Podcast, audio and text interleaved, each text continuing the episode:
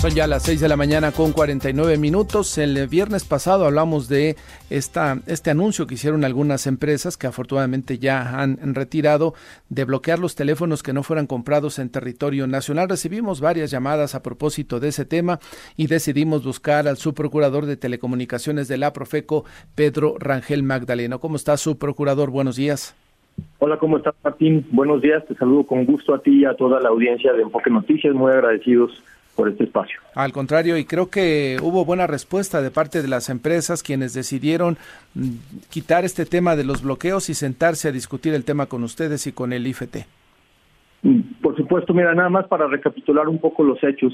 Sí. Eh, de la semana pasada eh, se consiguió un importante triunfo que fue de los consumidores para los consumidores, el cual se vio reflejado en este, en este llamado conjunto por parte de la Profeco y el IFT el llamado fue, fue contundente y estableció dos puntos muy claros. En primer lugar, suspender de forma inmediata esas medidas unilaterales de bloqueo que, que habían comenzado a implementar y en segundo lugar convocar a los actores involucrados a participar en un grupo de trabajo en el que, y esto es importante subrayarlo, anteponiendo siempre los derechos de los consumidores, se analicen las medidas, acciones que contribuyan a, atender los retos regulatorios, técnicos, comerciales que presentan estas importaciones paralelas. Exactamente. ¿Cuáles empresas o cuántas empresas hasta ahora decidieron terminar con los bloqueos? Eh, mira, las empresas que, que, lo, que lo habían implementado, eh, eh, comenzado a implementar ZTE, Motorola y Samsung, y por, por su parte Oppo y Xiaomi comenzaban a alertar a través de mensajes a los consumidores que, que sus equipos podían provenir del denominado mercado gris. Eh, sin embargo, como, como se mencionó en el, en el comunicado, pues esta, esta acción atentaba eh, directamente a los derechos de los consumidores y, si me permites, por lo menos podríamos decir en por lo menos en cuatro sentidos. Eh, en primer lugar, esta medida que implementaron eh, afectaba el derecho a la propiedad. Sabemos que, el artículo 16 constitucional eh, nos establece que, nadie puede ser molestado en su persona, familia, domicilio, papeles o posesiones. Aquí incluyen, por supuesto, los celulares.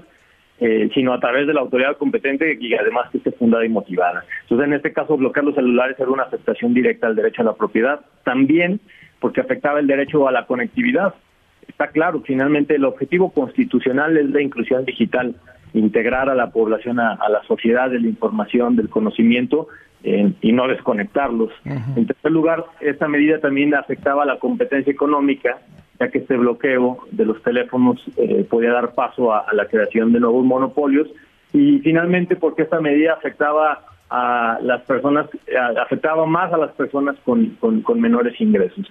Entonces, por estos motivos, como órganos reguladores, pues esto fue importante, eh, salir en una misma postura, em, bajo la posición no únicamente como órganos reguladores en lo particular, sino como la posición del Estado mexicano. Esto que se está haciendo es indebido y se tiene que detener de manera inmediata. Em, ustedes los llamaron a sentarse a una mesa de diálogo, lo cual de, eh, las propias empresas debieron haberlo hecho antes, ¿no? Convocar a la autoridad sin oiga, tenemos este problema, ¿cómo lo resolvemos? Y no tomar estas medidas unilaterales. Su procurador, ¿cuándo van a comenzar las mesas de diálogo para que em, pues las empresas no vuelvan a caer en esta arbitrariedad de bloquear los teléfonos? en, esta, esta misma semana empiezan las, las reuniones. Correcto. Eh, nosotros, cuando sacamos este comunicado, la citamos, eh, también se les dijo, lo tienen que suspender de inmediato. Y comienzan, comenzamos esta, esta semana y, hay que dejarlo muy claro. El primer objetivo de este grupo de trabajo será identificar las reformas necesarias en las normas y en las leyes respectivas para dejar de forma explícita que por ningún motivo están permitidos este tipo de bloqueos y así asegurarnos que no se repita un intento de esta naturaleza. Si alguien de los usuarios todavía tiene algún problema con la funcionalidad de su teléfono, puede recurrir con ustedes y con el IFT.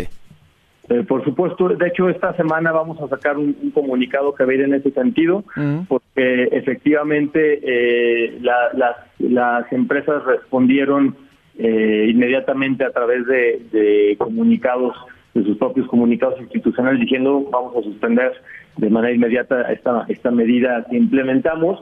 Eh, a petición de, este llamado de, Profeco y de IFT, sin embargo, nos tenemos que asegurar que, esto esté sucediendo efectiva y, y, en esta misma semana sacaremos un comunicado que justamente va a presentar la posibilidad eh, de las denuncias en dado caso que no se haya cumplido. para hacer medidas contundentes. Muy bien, su procurador le agradezco que haya conversado con el auditorio, bien por el trabajo que hicieron en esta ocasión. Gracias a ti Martín, que tengas un buen día y saludos a toda tu audiencia. Que le vaya muy bien.